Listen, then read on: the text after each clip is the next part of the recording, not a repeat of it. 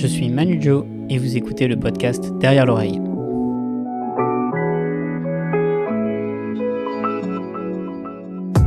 Sa parole est très rare, inconnue du grand public, mais sa réputation est incontestable dans le milieu. Il conseille les plus grands magiciens, mais préfère se décrire comme un pointeur de doigts, mettant en évidence ce qui marche ou ne marche pas dans un numéro. On lui donne notamment le tour Perfect Square, l'effet où deux Rubik's Cube correspondent parfaitement. Il travaille plus étroitement avec David Stone, avec qui ils sont allés jusqu'à la finale d'incroyable talent avec le personnage de Clay Kentos. Magicien atypique, complètement déjanté, d'une grande culture magique et avec un franc-parler qui dérange, chacun de ses effets sont unanimement qualifiés de killer quand vous avez la chance de le voir. Jean-Baptiste Dumas est mon invité.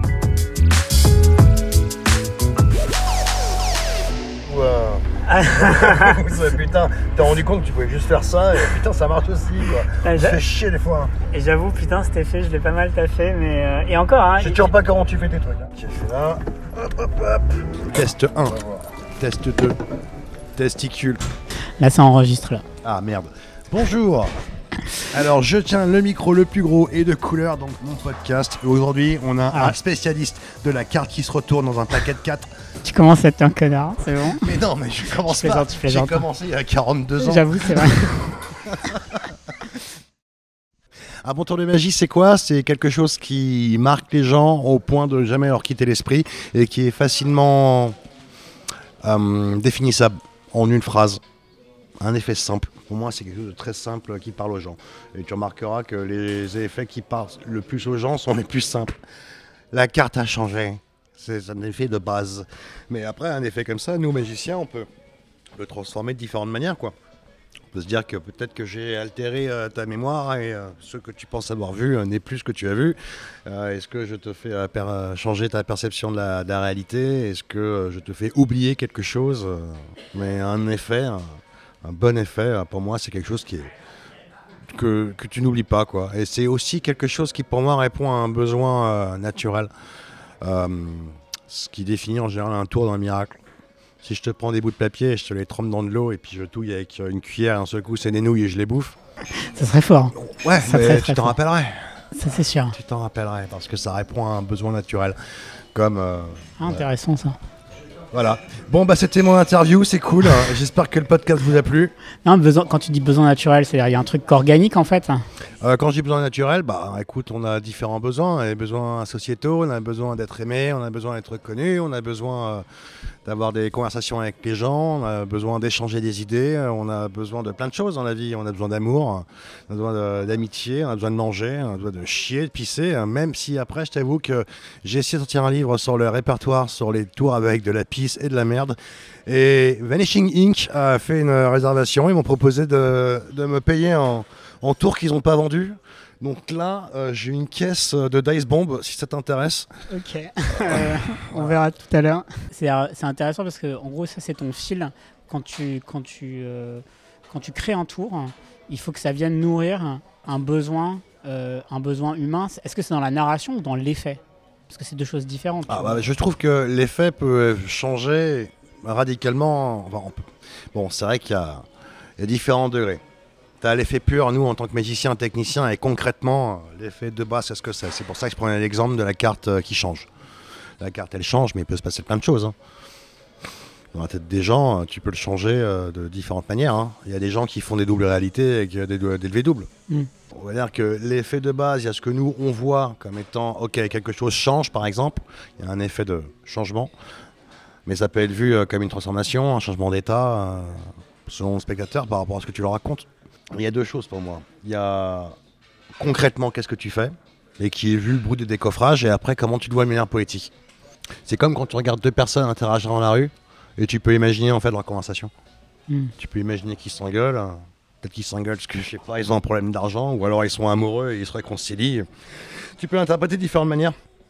Mais ça, c'est aux magiciens dans la présentation euh, de changer la perception des choses quoi. Donc euh, un bon effet, qu'est-ce qu'un bon effet? Pour moi, c'est quelque chose dont tu te rappelles parce que ça t'a touché. Moi, je veux te dire, les plus beaux effets que j'ai vécu, ça je le racontais plein, plein de fois, c'est pas des, tours de magie, hein. c'est des choses qui me sont arrivées où limite tu te dis, euh, est-ce que ça te fait. Euh, penser si on est vraiment encore dans la, dans la même dimension et s'il n'y a pas un Dieu qui existe et, et un destin. C'est quoi les trucs qui t'ont le plus marqué hein? Non, mais je pense à quelqu'un, euh, qui je pensais à quelqu'un, et au moment où je pense à quelqu'un, une personne que j'ai encore jamais rencontrée, à qui je parlais depuis des années, je me tourne la tête, je vois cette fille euh, dont je vois pas le visage, euh, qui a l'air magnifique. Bon, en fait, ça a été super bonne. Je suis pas, je suis pas très fleur bleue. Et je me dis, je me rappelle, je la vois et je me dis, euh, ah, waouh, euh, elle a l'air super bonne. Ça serait dingue euh, si c'était la personne euh, que je, je parle. Et là, la personne lève la tête, c'était elle. La synchronicité. Non, voilà, t'es là, et peut-être ton cerveau il fait. bloum. Moi, on m'a toujours dit, en général, euh, quand tu offres aux gens, quand tu offres aux gens euh, ce qu'ils espèrent en moins de 5 secondes, tu les déstabilises à vie, quoi. Attends, vas-y, répète, ça c'est intéressant ça. Ça veut dire que, bah, c'est par exemple, tu- on va parler encore l'exemple avec les hommes et les femmes. Si t'es dans une boîte de nuit et poum, une fille te regarde et toi tu la regardes. Et t'en sais rien, ça se trouve, elle t'a regardé parce que t'as un mocos euh, sur le bout du nez, quoi, tu vois, ou t'as un bout de salade sur la dent. Mais euh, ça se trouve, allez, tente ta chance, tu vas lui parler, et en fait, ça se trouve, elle te trouvait mignon, elle osait pas te parler, et là, tu lui parles. Et un seul coup, c'était une embellie pour elle. Bah, si c'est ce qu'elle voulait vraiment, elle fait que ça arrive dans moins de 5 secondes, Ouais. t'es cho- choqué, quoi. Tu te dis, euh, tu vas en parler à tout le monde, tu vas en parler à tout le monde en te disant, il m'est arrivé un truc, euh, je, je le voulais, ça m'est arrivé, quoi. Mais en fait, je pense qu'il y, a un- il y a un côté un peu, euh, un peu mystique à ça, parce que je pense qu'au fond de nous-mêmes, on veut tous croire hein, en la magie, surtout nous magiciens. hein. Combien de fois on a acheté un bouquin en se disant, peut-être qu'on va avoir un tour où la méthode nous Mm. paraît tellement dingue que ça appartient au royaume de la magie. Ouais, hein. ouais. On l'espère, hein. Mais c'est ça qui nous anime, je pense. Et c'est aussi pour ça que j'ai arrêté de lire beaucoup de bouquins, parce que je sais que ça n'arrive pas vraiment, quoi. Voilà, tu lis la description de l'effet et après tu, fais, tu réfléchis un petit peu d'ailleurs pour te dire Ah, c'est marrant comme effet, comment je le visualise et puis, puis après quelques temps tu te dis je vais peut-être regarder la méthode et puis là voilà tu te rends compte que c'est un tour de carte, prenez trois duplicata, Du- Du coup, c'est quoi tes sources d'inspiration hein? Euh, les films. hein. Les films amateur de cinéma Oui et non, pas spécialement. Enfin, je vais pas me, me considérer comme cinéphile, mais je suis quelqu'un de très sensible. Quand quelque chose est bien articulé, euh, me touche, même en quelques phrases ou quelques images, et je me dis, euh, ça ça m'a quand même laissé un truc, je m'en rappelle, et en général, euh, j'en parle et j'en fais référence euh, quand je parle à des gens de- d'émotions que j'ai envie de donner dans- quand je fais un truc.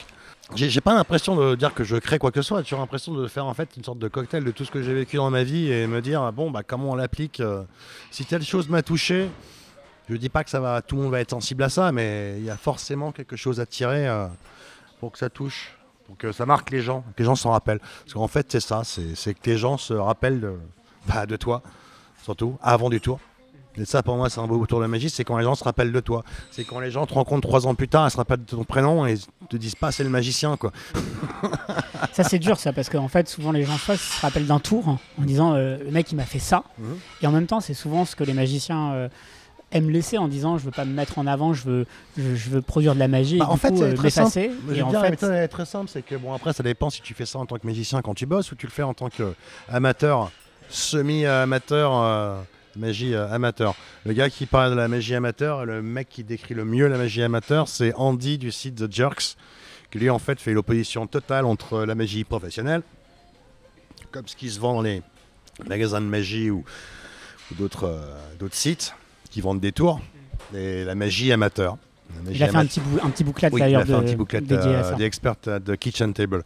Donc euh, justement, où ouais, il explique qu'on peut lui mettre peut-être un mois juste pour faire un, un tour à un, à un ami, quoi.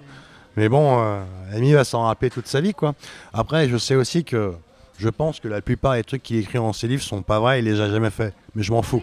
c'est tellement marrant et drôle. En fait, tu vois, c'est ça. Mais j'ai remarqué qu'on n'a pas trop, ou peut-être pas dans mes cercles d'amis, mais on n'a pas cette culture en, en Europe des practical jokes. Alors que moi, tous mes amis américains, ils ont vraiment mais, des délires à faire des blagues. Ou alors faut changer d'amis. Ouais, c'est pas con ça.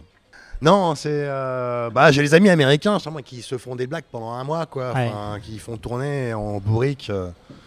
Et après, qui se venge avec blagues. Et, et, et ça fait des vidéos Facebook. Ouais. euh, Alors euh, là, les, de l'époque où on parlait, il n'y avait pas encore les vidéos, c'était pas encore le, le moment où il y avait Facebook, Instagram et tout le truc que je filmais. Mais les gens racontaient l'histoire. Peut-être que les gens racontaient l'histoire de manière embellie, mais, mais des fois, tu, tu te rends compte de. bah, Il y a des histoires comme ça. hein. Bah, c'est comme euh, quand Michael Weber fait tatouer. tatouer c'est quoi C'était? Ouais, c'est Michael Weber qui a fait tatouer, fait semblant de faire tatouer le, le fils de la fille de Williamson quand elle était bébé. Ah, ça, je la connaissais pas. Alors, elle a pris et genre, il a fait un faux tatouage. euh, Ouais. comme ça, mais bon, après, tu Mais tu regardes, les Américains, ils ont cette culture-là de, de faire des conneries comme ça. Donc, euh, et je pense Et que ça se prête bien à la magie d'ailleurs. Bon, en même temps, c'est comme un pays du spectacle. hein, Ils Mm. savent, euh, on peut, on peut les, on peut avoir plein de, avoir plein de reproches aussi de ce- ces gens-là, mais bon, au niveau de la, tout ce qui est spectacle, ils ont tout compris. hein. Leur politique est du spectacle, leur méthode de vente, euh, c'est du spectacle. euh, tout est spectacle. C'est qui tes influences en fait? Les gens qui t'inspirent. hein. Influence, c'est marrant parce que je me sens coupable de dire que quelqu'un peut être une influence, ce sera forcément quelqu'un que je respecte, et me dire que c'est une influence, ça veut dire que j'ai l'impression d'estimer que j'ai un tant soit peu réussi à émuler son travail, ce que je ne considérerais pas. Mais, mais non, il y a beaucoup de gens qui m'inspirent, il y a des comiques qui m'inspirent, euh, t'as des gens qui... Moi j'aime bien les gens qui se plaignent. J'aime bien les gens qui se plaignent sans arrêt, parce que en général, les, les gens qui se plaignent, ils disent toujours la vérité. Bon, après aussi, il faut vraiment se battre pour me faire sortir voir un spectacle. hein. Ah ouais? Ah ouais. Tu vas jamais voir des shows hein? Ouais, Alors moi, je t'explique, c'est que j'ai remarqué que les meilleurs spectacles que j'ai vus, j'y suis toujours allé à reculons. Et tous les spectacles que je suis allé voir avec beaucoup d'attente, j'ai toujours été déçu. Parce que je suis quelqu'un de très passionné et quand j'y vais avec beaucoup d'attente, mon Ah cerveau ouais. il explose. Et quand j'y vais, je fais oh c'est tout, oh je suis déçu. Aïe, aïe, aïe. C'est quoi ta Et dernière alors qu'à déception chaque- hein? Dernière déception? Allez voir. Non, je vais pas parler des déceptions, mais j'ai parlé des bonnes surprises. Ah, les bonnes surprises, allez. Bah, Copperfield. hein. Copperfield Euh, Copperfield. Et pourquoi? Parce que j'y suis allé en disant ça va être nul à chier. Et pourquoi? Je pensais que ça allait être nul à chier Je t'explique. Je bossais, euh, je rentre de Chine, je, je bosse, euh, je me tape l'été à faire, euh, à faire Saint-Tropez que j'ai jamais fait de ma vie, quoi. Et bah, je bossais dans un, plusieurs restaurants et j'en fais un ou deux. Et à un moment, je tombe sur une table et une famille qui me parle. Et après j'ai fait, la, fait de la magie à leur enfant.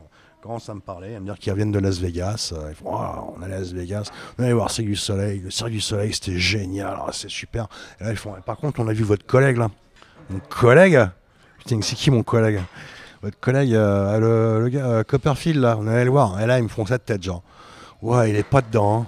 hein. Il est vraiment pas dedans. Et en fait, plus je posais des questions aux gens, plus on me disait, ouais, il est vraiment saoulé, quoi. Bon, ça se voit qu'il est saoulé. Et dans ma tête, je me suis dit, bah, il doit faire exactement les mêmes trucs qu'il faisait, euh, faisait à la télé. Pas forcément les plus fous. Les trucs qui marchent, il y va à reculons. Et, et voilà, donc je me suis dit, je vais me faire chier. Et en fait, je vais te surprendre, mais j'étais à Las Vegas et moi, je voulais aller voir le show de Chris Angel. Je n'aime pas Chris Angel, mais je voulais aller voir pour me dire, euh, c'est quoi la prod, quoi, tu vois. Tout le monde me disait que ça commence à être pas plus mal. Donc, mon, mon ami qui était avec moi devait prendre la, faire la réservation. Et il me dit, euh, bah, j'ai pris euh, Copperfield. Je suis, oh non, putain. Tout le monde me dit que c'est nul à chier, les magiciens, les profanes, enfin, tu vois, même les profanes te disent ça, quoi, tu vois.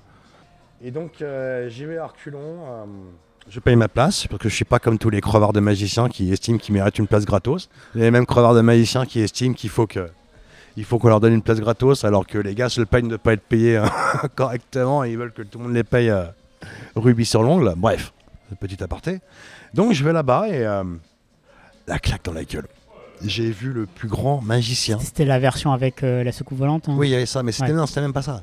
Il était à Donf. Il était à Donf. Et j'y croyais pas. Je me suis dit, là, je, je viens de voir le plus grand performant de tous les temps. J'ai jamais vu quelqu'un parler comme ça sur scène, gérer les gens, accidents, les problèmes avec euh, le public. Euh, tous les effets, j'étais pas fan forcément, mais c'est sa manière d'être, de parler. J'ai trouvé ça incroyable. Le charme qu'il avait et sa manière de rebondir. euh, Histoire extraterrestre, euh, j'adhère. euh. C'est toute l'énergie qu'il avait, comment il a géré les gens. En plus, il a eu géré une situation difficile où il fait le tour avec la plaque d'immatriculation, avec la voiture. Et il envoie la boule dans le, public. Première personne parle pas un mot d'anglais. Il pose à chaque fois la question à la personne en anglais, à une personne qui ne parle pas anglais. Avec les gens à côté qui voient que ça peut peut-être stagner, donc ils se lèvent pour aider. Et lui qui fait non, non, rasseyez-vous. Et il repose la question en anglais à la personne et- la personne répond quoi. réussi à répondre, fait renvoyer la balle, l'autre renvoie la balle, rebelote, un autre étranger qui parle pas un mot. Donc, il s'est tapé quatre personnes qui, parlaient, parlaient pas anglais. Le gars, il a géré ça. C'était génial. J'ai fait, euh, je viens de voir un, pro là. J'aurais jamais vu euh, personne euh, réagir comme ça. Au bout de la deuxième personne, moi j'aurais déjà fait. Mm. J'aurais levé les yeux au ciel. C'est pas ma, c'est pas ma journée. Non, non, le gars, il a gardé le sourire, euh, le sourire ultra bright, euh, les blagues, les vannes. Le gars, il y en a un qui venait du Vietnam. Il a sorti deux mots en vietnamien. euh, je- je- D'accord, ok, là, Non. Il est incroyable. bien préparé. Je, je euh, pense qu'il a ses soirs quand même. J'avoue, moi, la fois où j'y suis allé, Hmm. Il était. en Alors, je te raconte la suite. Ah, donc, donc, euh, justement, donc je vois tout ça, génial. Euh, j'ai pleuré, euh, j'ai eu les larmes aux yeux deux fois pendant le spectacle. En sortant, j'avais les larmes aux yeux, je me cachais. Oh putain, la seule fois où j'ai chialé pour un, un truc de magie, c'est quand je suis allé au Half Moon à, à Tokyo. Un bar, un bar de magie à Tokyo avec Hide Yamamoto. Génial. Franchement, la première fois que je l'ai vu, je chialais, j'ai rien compris à ce qu'il a raconté, j'ai chialé quoi. Et la lumière se rallume, tout le monde chialait autour du bar. Et je sais, bon, ça, je suis pas tout c'était qu'en japonais. C'était qu'en japonais. Et franchement, mais le gars est. Ah, idée. Mon amour. Mon petit idée Yamamoto. C'est un magicien qui a 70 ans, mais qui a un cœur euh, plus gros que la terre, plus gros que la vie. Faut que tu nous racontes ça, je suis curieux de Et voir. ça, et ça se sent, fait. ça, ça se sent tellement euh, dans sa magie. Et donc, euh, Copperfield, je sors, je- j'ai larmes aux yeux. Je suis... Euh, le lendemain, je me lève, euh, je, suis à Las Vegas, euh, je regarde la vue, je devais partir, je crois, deux jours après ou le, ou le- ou le jour même. Je vois la vue de ma chambre avec euh, la vue dégueulasse de Las Vegas, que ça reste une ville dégueulasse. Dire ce qui est, hein. Tu vois un peu le désert, mais voilà quoi. Et je me dis, bon, qu'est-ce que je fais? Je prends une photo comme tout le monde euh, de la chambre d'hôtel. Tout le monde fait ça, là, alors tout le monde prend sa photo de la chambre d'hôtel, euh, de la, de la vue euh, pour la poster. Je fais non. Lui, je vais taper un truc. J'ai tapé un truc sur euh, mes émotions de la veille, quoi. Parce que vraiment, je suis rendu compte, mais on fait vraiment de la merde en magie, en fait. On fait vraiment de la merde parce que justement, mais je me plaignais à chaque fois des gens qui mettaient pas assez d'émotion dans ce qu'ils faisaient. Et j'ai vu un véritable hommage à la mise en scène de, de Steven Spielberg, quoi. Parce qu'en fait, tu regardes le spectre de Copperfield, tu as différentes clés euh, de Spielberg. Bah, je me sentais comme un gamin qui gardait les Goonies, quoi. J'en faisais partie. C'était mon histoire, quoi. J'en faisais partie. Et c'était génial, quoi.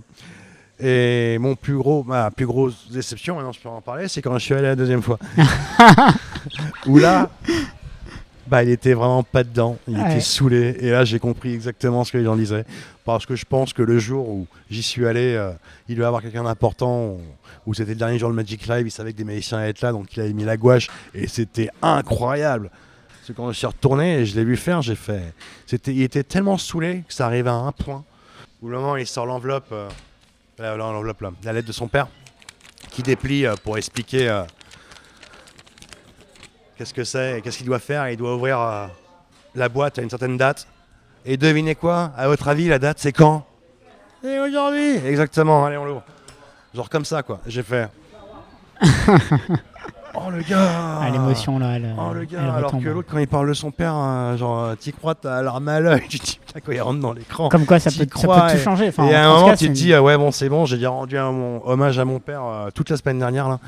Je dois le refaire, donc, euh, allez, eh, oh, c'est bon. Mais au moins, ça veut dire que tu vois, c'est qu'un même tour, hein, mais performé euh, de, de manière Ah différente. bah, t'as des jours euh, t'es dedans, des jours t'es pas dedans. hein. C'est euh, comme l'histoire, un nombre d'histoires hein, sans Miles Davis où les gens en fait euh, vont voir Miles Davis et disent c'est incroyable, c'est le plus gros concert de jazz qu'ils ont jamais vu. Et des jazzeux hein, qui parlent de ça quand ils voyaient euh, Miles Davis jouer quoi avec, euh, avec la bande quoi. Et puis après le, ils y retournent le lendemain et euh, c'était le pire concert qu'ils aient jamais vu de leur vie quoi.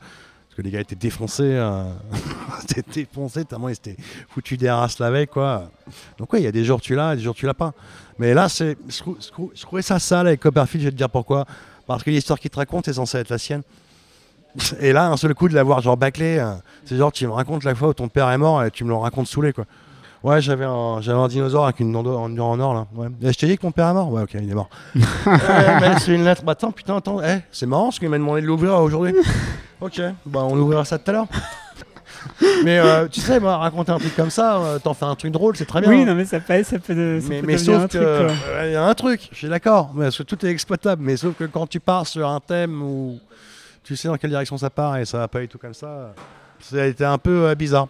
Ah mais moi j'ai déjà eu des barres de en regardant des trucs. euh, justement, je te parlais de, de voir deux gens dans la rue et essayer de comprendre ce qu'ils racontaient. Euh, J'ai vécu en Chine 8 ans Et je parle chinois suffisamment pour euh, bouffer, baiser, rigoler, mais bon, je vais pas taper une discussion sur la politique, déjà parce que hein, t'as pas le Déjà, droit. t'as pas le droit de te faire arrêter direct.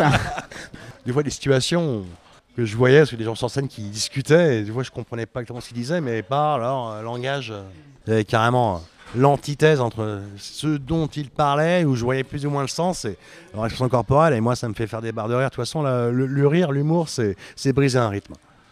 C'est briser un rythme. Briser un rythme. C'est briser un rythme. C'est pour ça que quand je commence à te raconter, à faire la parodie de Copperfield avec son père euh, qui te lit sa lettre et qui fait putain, on va boire un café, et puis après j'ouvre la lettre de mon père qui m'a laissé avant de mourir, tu vois, là tu peux rigoler parce que tu dis que c'est tellement incongru. Hmm. Ouais, tu casses quelque chose dans Euh, une, euh, Voilà, tu t'attends à un truc et un seul un élément, euh, un élément qui, qui est en décalage par Donc, rapport à rire, situation. Le principe de la pole banane, quoi. Marcher, euh, ça tend à rien, tu la regardes 3 secondes, et un seul coup, boum, elle glisse sur une pole banane, tu rigoles parce que tu t'y attendais Tu pas, quoi. pas, ouais. Ouais. Et puis après, euh, tu racontes l'histoire à quelqu'un et l'autre personne te dit elle est morte. Et là, tu fais putain, là c'est encore plus drôle. Et c'est marrant parce que c'est, t'as fait le parallèle avec la magie en disant euh, tu fais l'effet parce que tu t'attends pas aussi rapidement. Le même mécanisme que sur le Alors en oui fait. et hein. non. Alors je- moi, c'est ce que je, alors, j'appelle ça la, la règle des 5 secondes. Enfin, j'appelle ça comme ça. hein. La règle des 5 secondes aux États-Unis, c'est quand tu fais tomber un aliment par terre et t'as 5 secondes avant d'avoir le droit de le remanger. Sinon, c'est dégueulasse. Qui en plus, a priori, scientifiquement est vrai. c'est que les bactéries n'ont pas entièrement le temps de se reproduire Ah ouais, assez vite. d'accord. Euh, mais ils ont euh, the 5 second rule. Et moi, j'appelle ça la règle des 5 secondes. C'est que pour moi, un effet doit être clair, au- surtout dans une, euh, une écriture de, de numéro. Pour moi, en fait, il faut qu'il y ait des. euh, il y ait des. On appelle ça des callbacks, quoi. En fait, tu as des pistes, tu donnes des pistes pendant le numéro, on peut pas vraiment le savoir, mais quand après, si tu es amené à, à le revoir, et de nos jours, on a Internet et les réseaux sociaux et les vidéos, donc je sais que les gens regardent euh, les numéros plusieurs fois, et c'est pour ça que je veux des trucs comme ça dans les numéros. Je veux que quand les gens revoient, ils font Ah, mais quand il a dit ça, et à la fin, on a eu ça, il nous prévenait sans nous le dire euh, qu'il allait se passer ça. Ok, c'est le fusil de Chekhov en fait. hein. Le Euh, principe un petit oui peu. et euh, non, le fusil de Chekhov, c'est encore autre chose. Le fusil de Chekhov, euh, c'est en gros, c'est. T'amènes si- un élément dans, dans, dans si une pièce de avec un théâtre. élément, il faut forcément que tu t'en serves. Ouais. Sinon, voilà quoi. Tu vois, c'est donc, c'est, je vois ce que tu veux dire, mais c'était pas ça le fusil de Chekhov. Le fusil de Chekhov, c'est pourquoi tu as l'objet si tu t'en sers pas, quoi. Tu vois. C'est en gros, c'est pourquoi j'arriverais à faire un numéro. Ok, euh, donc c'est- toi c'est plus l'idée faire une de. blague avec un balai si le balai, je m'en sers jamais plus tard. Ouais. Euh, En fait, c'est plutôt l'idée de laisser un indice hein, Mhm. pour qu'à la fin tu dises ah putain en fait il m'avait prévenu. En fait, si je regarde. hein, euh, si je regarde la vidéo Mhm. à l'envers, je me dis ok, je vais, Oui, non, je oui, vais on peut le voir comme indices, ça ouais, aussi. On peut le voir comme ça. Moi, je le vois surtout pour se dire que tu mets pas un objet, tu mets pas un objet ou un élément euh, dans la narration euh, s'il va jamais servir. Tu vois, jamais être, euh, tu vas jamais mettre un vase en avant, en avant scène s'il fait pas le péter sur la gueule de quelqu'un, quoi. Comme ça, ou jamais faire référence à cet objet-là. Si, euh, Et c'est vrai que toi dans ta magie, enfin de, de ce que je J'aime connais, pas dire ma magie, hein. moi j'aime bien avoir. euh, ouais. j'ai horreur du mot consultant, cas- j'ai horreur du mot euh, créatif. Enfin, ah ouais, Créatif, ça, euh, mais créateur, putain, je crois qu'il n'y a pas un mot plus branlette que ça dans le monde de la magie. Là. Et consultant, c'est le, nouveau mot qui veut rien dire. Quoi. Un consultant, c'est un qui règle des problèmes. C'est un consultant, c'est pas que dans la magie, c'est dans tous les domaines. hein. C'est taper à quelqu'un pour passer une journée à parler, à dire bon, j'ai tel tel problème, qu'est-ce que je peux faire? Et le mec te dit, bah t'as essayé ça, ça, ça, ça, ça, ça, ça, ça, ça, ça, ça et ça. tu te définis comment toi alors Purifier comment Euh, Moi, je pointe du doigt, moi. Mais je suis pas le seul à, à pointer comme ça. Et cette phrase, carrément, je te l'ai dit, hein, c'est pas moi qui l'ai inventée. C'est Enrico de la Vega qui définit son métier comme ça. Et mon métier, moi, je pointe du doigt, quoi. Le mec arrive, il montre ce qu'ils font et je dis euh, T'as pensé que ça et ça et ça, c'était un problème Ou qui utilisait ça avec ça Ça pouvait. Enfin, le mec, il pointe du doigt les éléments, quoi. Ou les choses que les gens voient pas.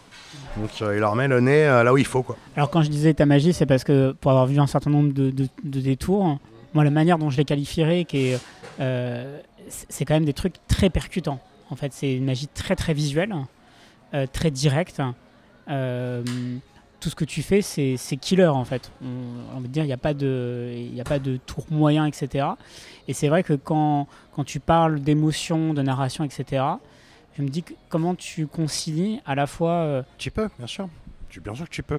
Euh, rien ne t'est- t'ex- n'exclut d'avoir de l'émotion avec un, un moment visuel, quoi.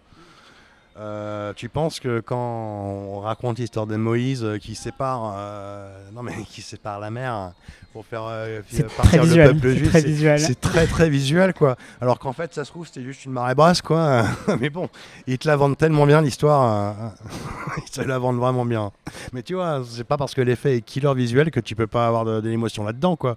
Quand tu regardes des films, c'est pas les films que je regarde, mais les Marvel, j'en ai jamais vu. hein. Enfin j'ai dû en voir les peut-être il y a 10 ans, hein, on fait les premiers, mais tous les derniers que tout le monde va voir et en parle. Et, euh, je suis pas dedans, mais le peu d'extraits que je vois sur YouTube, euh, je vois, c'est des moments très visuels. Et pourtant, les gens, quand ils en parlent, euh, je vois les commentaires. Mais Ils ont leur cœur dis- qui bat hein, quand ils en parlent. quand je parlais de ta magie, c'est par exemple toi quand tu, tu travailles pour un magicien, est-ce Oui. que tu apportes aussi un peu de cette expertise-là de, de tour où tu fais que pointer? Euh, du doigt en disant bah, moi, ça c'est dis- pas cohérent, etc. Mais par Ah exemple, non, si- a- s'il a un effet en tête, tu vas aussi essayer de trouver une Ah, il y a différents cas de figure. En général, on- ce qu'on fait, c'est qu'on va essayer de partir sur un effet de base. Un effet de base, on veut finir euh, ça- là-dessus. C'est ça. En fait, on commence par l'effet final. euh, c'est quoi, quoi on Ah, tu quoi commences, tu commences à chaque fois par l'effet final hein Bah, tu sais, quand tu écris un livre, ou t'es, enfin, j'ai pas écrit de livre, mais quand tu écris un livre ou une fiction, euh, où tous les gens qui écrivent des livres et des fictions t'expliqueront que, surtout un polar, tu commences par la fin. Quoi. Ça, tu connais la fin. intéressant, ça, ouais. Et après, euh, tu vois le début. Et après, tout le milieu, tu brodes pour arriver là. Parce que tu sais qui est le tueur, dans le cas d'un tueur. Et, et donc, tu sais où tu arrives. Il faut pas dire que le gars, quand il écrit son bouquin, il fait Bon, silence, c'est lui, on va penser que c'est lui. Bon, après, finalement, ça peut être lui, c'est autre personne. Et après, c'est le bordel. Non, tu sais, euh, tu connais le début et la fin. Quoi. Et comme ça, après, le gars, il fait son fil conducteur euh, Hmm. pour lier les bouts. Donc, en magie, c'est pareil. C'est quoi le moment final, l'effet où, où tu arrives et t'as ça? Sauf que tu peux pas arriver directement à cet effet-là faut y aller de différentes manières, euh, faut, euh, faut mener à ça. Donc après, c'est des idées scénaristiques, c'est des méthodes, c'est ah, il y a tel tour, il y a tel truc qu'on a. Parce qu'en général, quand je travaille sur des trucs, on n'a jamais beaucoup de temps. hein. C'est, euh, pas beaucoup de temps. Quand j'ai des situations où j'ai, la chance d'avoir du temps, euh, bah oui, là, on peut s'amuser à créer des trucs euh, un peu plus fignolés, mais quand tu as un mois, deux mois pour faire un truc et pour passer à la télé, il y a tellement de trucs qui passent dans la tête. En plus, tu sais même pas si l'effet que tu veux faire à la fin, c'est celui que tu vas garder, c'est que tu vas en trouver un autre, une autre idée plus tard? En général, on part pas spécialement à la fabrication originale. Sauf que eh, fabrication originale, c'est tu fais un proto, tu vois si ça marche, est-ce que ça marche, que c'est pratique, que ça correspond au truc.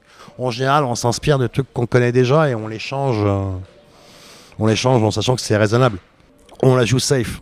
Le mot de consultant que je déteste, ça veut juste dire tu réponds à des problèmes. Quoi. Mais les problèmes sont tellement divers.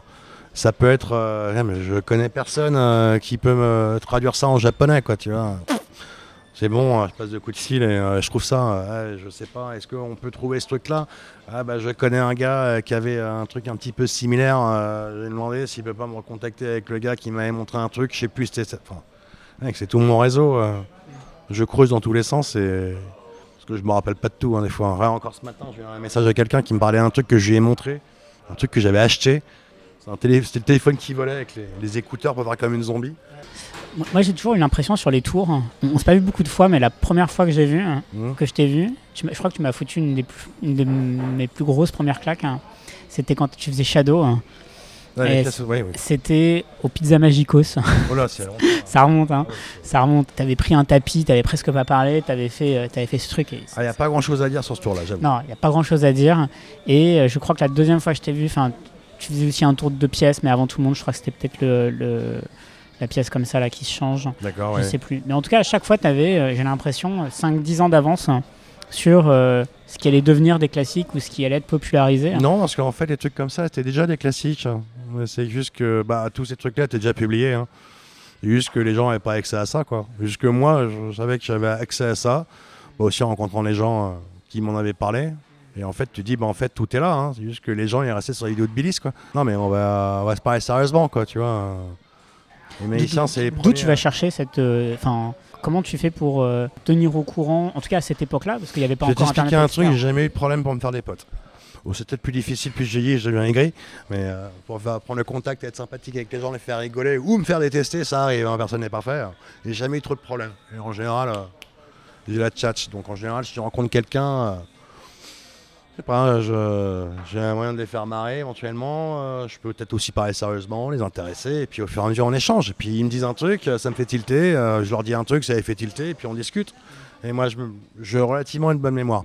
Sauf pour le coup des écouteurs ce matin, ça m'a fait paniquer, je t'avoue, là, le coup des écouteurs qui font voler le téléphone m'ont fait paniquer. J'ai, fait- la- la oublié ce hein, truc. ça commence. hein. Ça commence là, hein, ça, ça, ça commence. Est-ce qu'il y a un tour que tu aurais aimé inventer hein?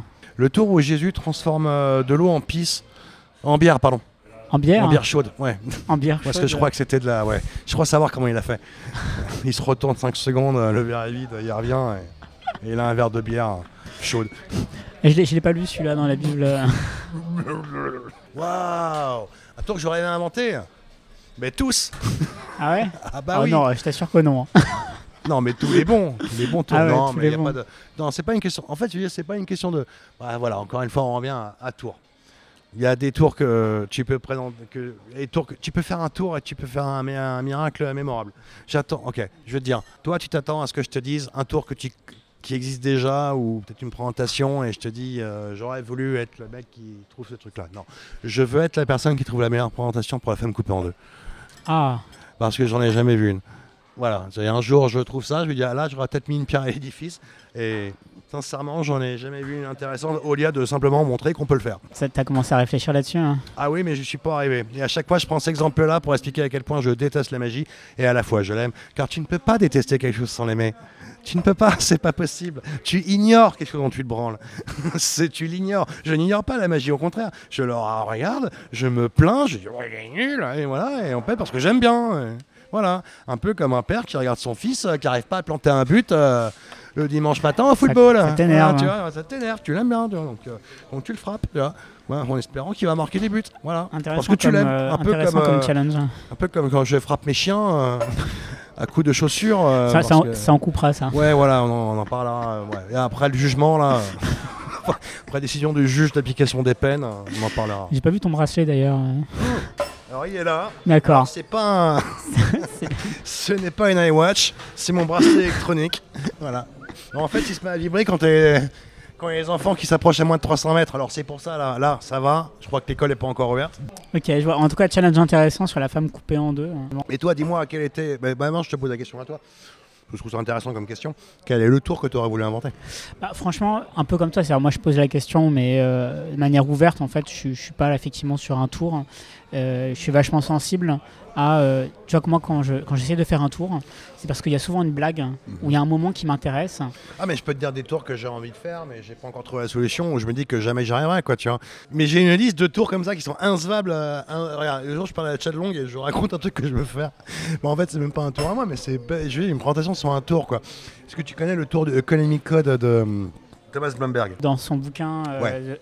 Alors rappelle-moi les faits, hein, je l'ai lu, mais j'ai. Bon, l'effet en gros c'est plutôt en termes de méthode parce que l'effet tu peux en faire autant que tu veux. Mais- Bloomberg Labo- La- Laboratories. Oui, voilà, Bah, c'est dans ce bouquin, c'est le premier tour. En fait, tu as des photos euh, qui montrent peut-être des flèches qui vont en haut, Ah en oui. bas à droite. Et en fait, euh, les gens mélangent, coupent et ils distribuent, tu distribues les cartes. Et selon l'endroit où ils choisissent, à chaque fois, ils tournent une, photo, celle qu'ils veulent. Ça indique à droite, donc tu vois la photo de droite, tu la retournes, ça va en haut, tu vas à celle du haut. Et, à la fin, tu as la carte euh, pensée euh, ou choisie euh, comme tu veux. Euh, moi, j'avais une idée en train de me dire imagine que tu tapes, tu es chez quelqu'un et bam, tu reçois une euh, boîte, euh, tu reçois une, euh, un colis quoi. Parce que je sais pas, t'es à l'étranger euh, chez quelqu'un et tu vas chercher un oui, c'est ma nouvelle copine. euh, Ah putain, je l'aime, je t'en ai pas parlé, mais elle est adorable. Et tout, euh, la boîte aux lettres, enfin tout la, le colis.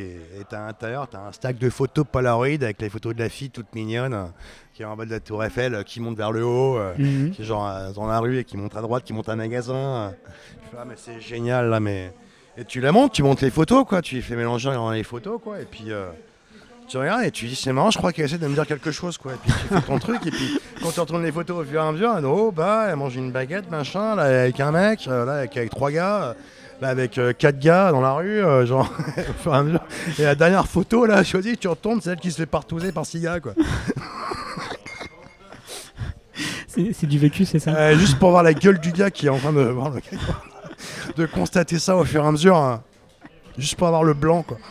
Ah, c'est marrant, je crois que dans The Jerk, hein, il y a un effet qui ressemble à ça, où il est dans le public, hein, je, je crois, de mémoire. et, euh, et en fait, sous, chaque, sous chacun des sièges, tu as une flèche qui indique euh, une direction, et à la fin, tu arrives sur un forçage d'un spectateur. hein. Ah bah il a dû, bah, il avait aussi un truc. C'était un truc qui ressemble à ça. Bah, ça il a utilisé Code, mais le faire avec, euh, avec les chaises quoi. Non voilà, moi, c'est les situations quoi. Encore une fois, c'est un peu des fois ça peut partir en practical joke, en truc drôle quoi, mais euh, faut que ça me fasse marrer, ou faut qu'il y ait un truc qui, qui en sorte, une situation incroyable en me disant, euh, tu sais limite t'as envie de te dire, je veux que les gens racontent l'histoire à leurs potes le lendemain.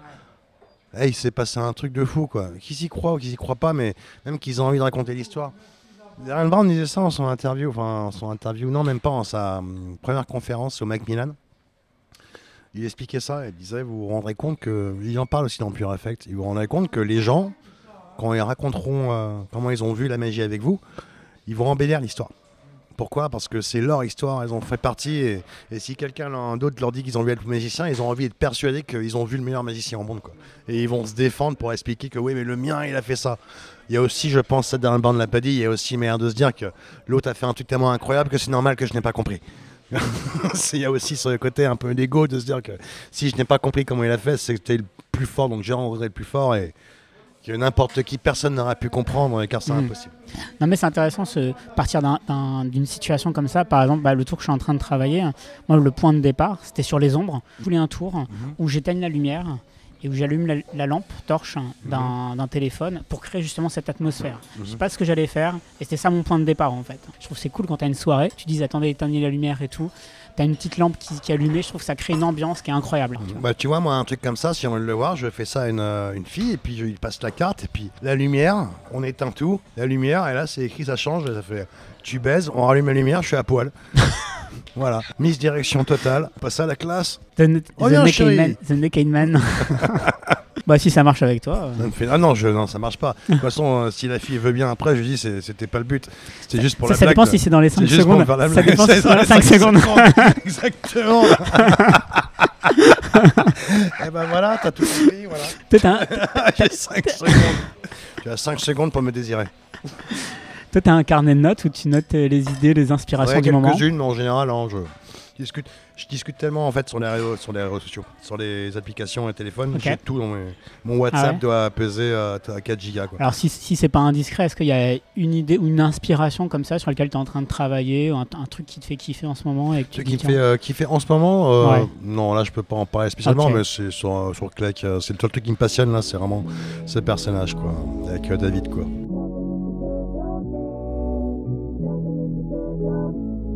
Vous pouvez soutenir ce podcast si vous le désirez. Le lien de la page Tipeee est dans la description. Un grand merci à tous.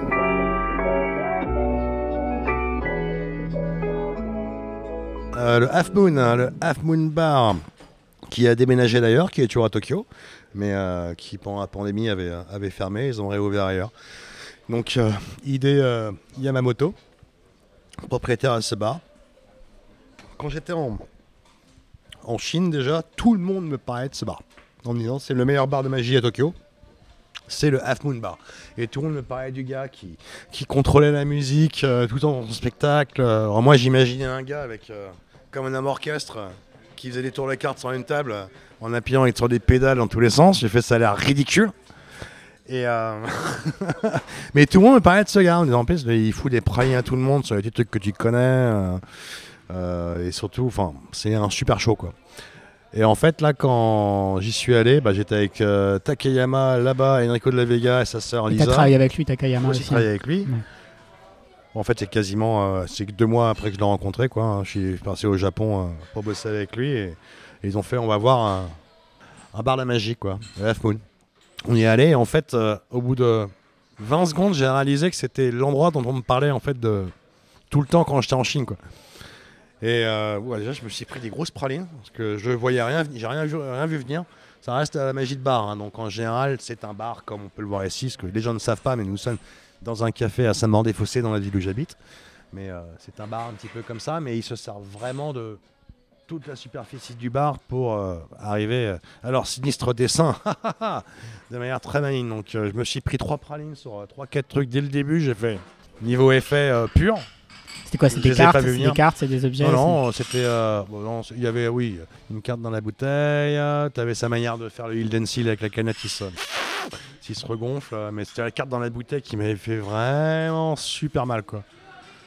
Euh, il, la sort du, euh, il la sort du frigo, quoi. Et tu te dis. tu te dis, il truqué son frigo. enfin, Et quand je suis retourné, j'ai capté, mais j'ai fait. Oh, c'est malin, quoi. J'ai fait, c'est vraiment une, une arnaque totale, mais j'ai adoré. Et tous les bars en général euh, au Japon font un petit peu toujours les mêmes tours, ils se les copient, mais ils ont un peu les méthodes un petit peu différentes. Parce qu'ils s'adaptent euh, par rapport à, leur, euh, à leur environnement. Mais euh, non, que ce spectacle, justement, ah, bah, m'a fait chialer. hein.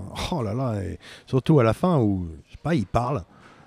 Et sa manière de parler, est-ce que ça exprimait dans sa manière de communiquer Il fait une routine.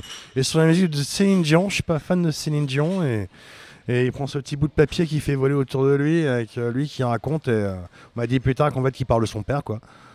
Mais bon, j'ai rien compris et pourtant j'ai chialé comme une madeleine à la fin. Quoi. Et à la fin, je me rappelle, la lumière s'allume. Et je vois que la lumière s'allume, je fais non, et moi j'ai les larmes aux yeux. Je, suis en train de cacher mes yeux. On est dans un bar, il n'y a pas grand monde. Hein. Il y a quoi? Il y a 5-6 japonais de ce côté-là, et à l'angle, il y a un écho de la Vega, ça sort, qui sont à côté de moi. quoi. Et, euh, et la lumière s'allume, je suis comme ça, en mes yeux. Et là, je regarde mon côté où je vois les 6 japonais, tout le monde chiale. je fais bon, ça va. Et là, je regarde de l'autre côté, les deux là, et Enrico et Lisa là. Et les deux, ils chialent aussi. Je fais oh putain, ça va. je me dis, on chiale tous. Euh, je passe inaperçu. Mais il y a plein de gens qui j'ai raconté ça, qui sont allés voir et qui ont été très déçus. Je dirais pas de nom, hein, mais des gens qui n'ont pas compris. Je dirais un nom. J'ai un nom, c'est pas un français. Kael Morelli. Allez le voir, il a fait Je comprends pas euh, ce qu'il a ce spectacle. quoi. Mais bon, le gars, il a envie de voir des gimmicks et des trucs, euh, des bouts de caoutchouc. Peut-être qu'il parlait pas japonais non plus. Comment?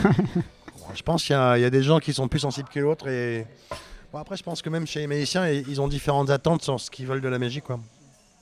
Non, même pas en termes d'émotion, je pense qu'il y a des gens qui s'en foutent des émotions. Ils veulent, enfin, ils veulent juste du boum. Putain, c'est pas possible. Ils veulent juste ça, quoi. Mais, mais je pense que même des gens qui pensent vouloir ça, si tu tires la bonne fibre, que, que, les toucher, quoi. Voilà, à moins que les gens sont, soient des sociopathes, hein, ça existe aussi. Hein, donc. Euh. C'est quoi dans tes. Euh, quand tu pointes justement les trucs qui vont pas, je me, je me pose sur la question, c'est d'un point de vue euh, narration, émotion, truc. Ça dépend, c'est toujours différent. Ouais. En général, je dis ce qui me dérange, j'ai pas forcément la solution, mais je dis. Il y a un truc qui me, qui me dérange, j'essaie de l'exprimer, quoi sur pourquoi. Euh, alors des fois j'ai pas la solution et je, des fois je dis idée bête où je trouve un rapport pour essayer d'expliquer à la personne euh, qu'est-ce qui ne va pas. mais des fois je peux me tromper. Hein. Est-ce qu'il y a hein. un truc genre euh, les erreurs les plus courantes hein, ou le truc le plus classique que tu vois qui marche souvent pas dans ce que tu vois? Ne, ne, pas tester sur les gens quoi ne pas tester sur des gens, c'est la première erreur. Euh, et je dis ça, hein, mais tu vois, quand on a fait Clec et tout ça, on n'a rien pu tester. Hein. pandémie, tout ça. Donc ça, ça a été euh, très stressant de se dire, est-ce que ça, passe Qu'on s'amuse avec des araignées et tout ça, mais on ne sait pas si les gens, comment ils réagissent, tu vois. Il y a des gens qui prennent ça comme une blague, d'autres qui vont prendre ça plus sérieusement. On n'en avait aucune idée, quoi. Donc euh, oui, tester les erreurs, ne pas tester ces trucs sur les gens, quoi écrire un truc euh, tout seul dans son coin et puis y aller euh, le, jour, le, jour J en se disant euh, ça va bien se passer et forcément ça va pas bien se passer. Le but c'est quand tu fais une répète c'est que ça se passe pas bien, tu veux que ça se plante. En fait tu veux te planter le plus de fois possible pour identifier les erreurs et voir ce qu'il faut changer. Donc il y a comme ça qu'on apprend. Hein. Je vais te dire, c'est pour ça quand je te dis, je sais pas si on enregistrait mais David me dit qu'il y a des gens qui, que je terrifie. Je ne comprends pas, parce qu'à mon avis, les gens que je terrifie, c'est les gens qui ont, uniquement envie d'entendre que, que tout va bien. Quoi. dans ce cas, tu n'as pas besoin de moi. Mais non, c'est, c'est quand même normal de, se dire que quand tu fais un truc, euh, quand tu te plantes, euh, tu vas forcément trouver un moyen de, que ça arrive plus, quoi, tu vois. Je sais pas, euh, si... Je sais pas, si t'as jamais eu de copine quand t'as, je sais pas, 13-14 ans, et puis une fille te demande d'aller boire un verre, et t'arrives avec un gros bouquet de fleurs comme un couillon elle te regarde comme ça, genre qu'est-ce qui t'arrive, elle te prend pour un con. Tu te dis la prochaine fois qu'on me demande d'aller boire un verre, je fais pas la connerie d'apporter un, bouquet euh, de roses. C'est un peu digne d'amener mes parents euh, et, la bague pour les fiançailles. Tu vois? Bah tu vois, ça j'ai appris. Ça sent le vécu. Plus, ça sent le vécu, on ne, creusera pas. Euh. D'ailleurs, je voulais te. Ah, ah c'est gentil. Hein. T'as prévu? Ok, je, je, réfléchir, je réfléchir. Il a dit oui Il a dit oui tu t'es fait une spécialité sur. Euh, on va t'appeler incroyable, incroyable consultant. Enfin, euh, pas, pas ah, consultant, mais tu t'es fait une spécialité là-dessus. Alors, je vais vous dire deux choses sur cette émission. Ne la faites pas, mais faites-la. Et je vais vous dire pourquoi. Euh, parce que déjà, c'est très dur. Si vous le faites, je dis ça s'il y a des gens qui écoutent. si je dis ça aux trois personnes qui écoutent, si vous voulez faire l'émission, faites attention. Sur, ton épisode, peut-être. Hein. oui, alors François est trop. Alors papa, maman et David. bon, David, tu l'as déjà fait deux fois, donc peut-être une troisième. Euh, voilà, on sait jamais, on sait pas encore. Mais papa et maman, ne faites pas cette émission. Vous n'êtes pas prêts.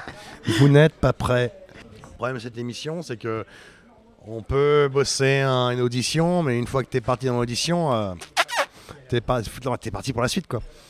Et des fois, tu as les gens qui vont mettre toutes leurs cartouches euh, sur l'audition, ce qui est très bien, mais bon, après, quand tu repasses, euh, c'est très stressant. Et ils mettent vraiment leur veto sur ce qu'ils ont envie de voir et, et ils sont blasés. Quoi.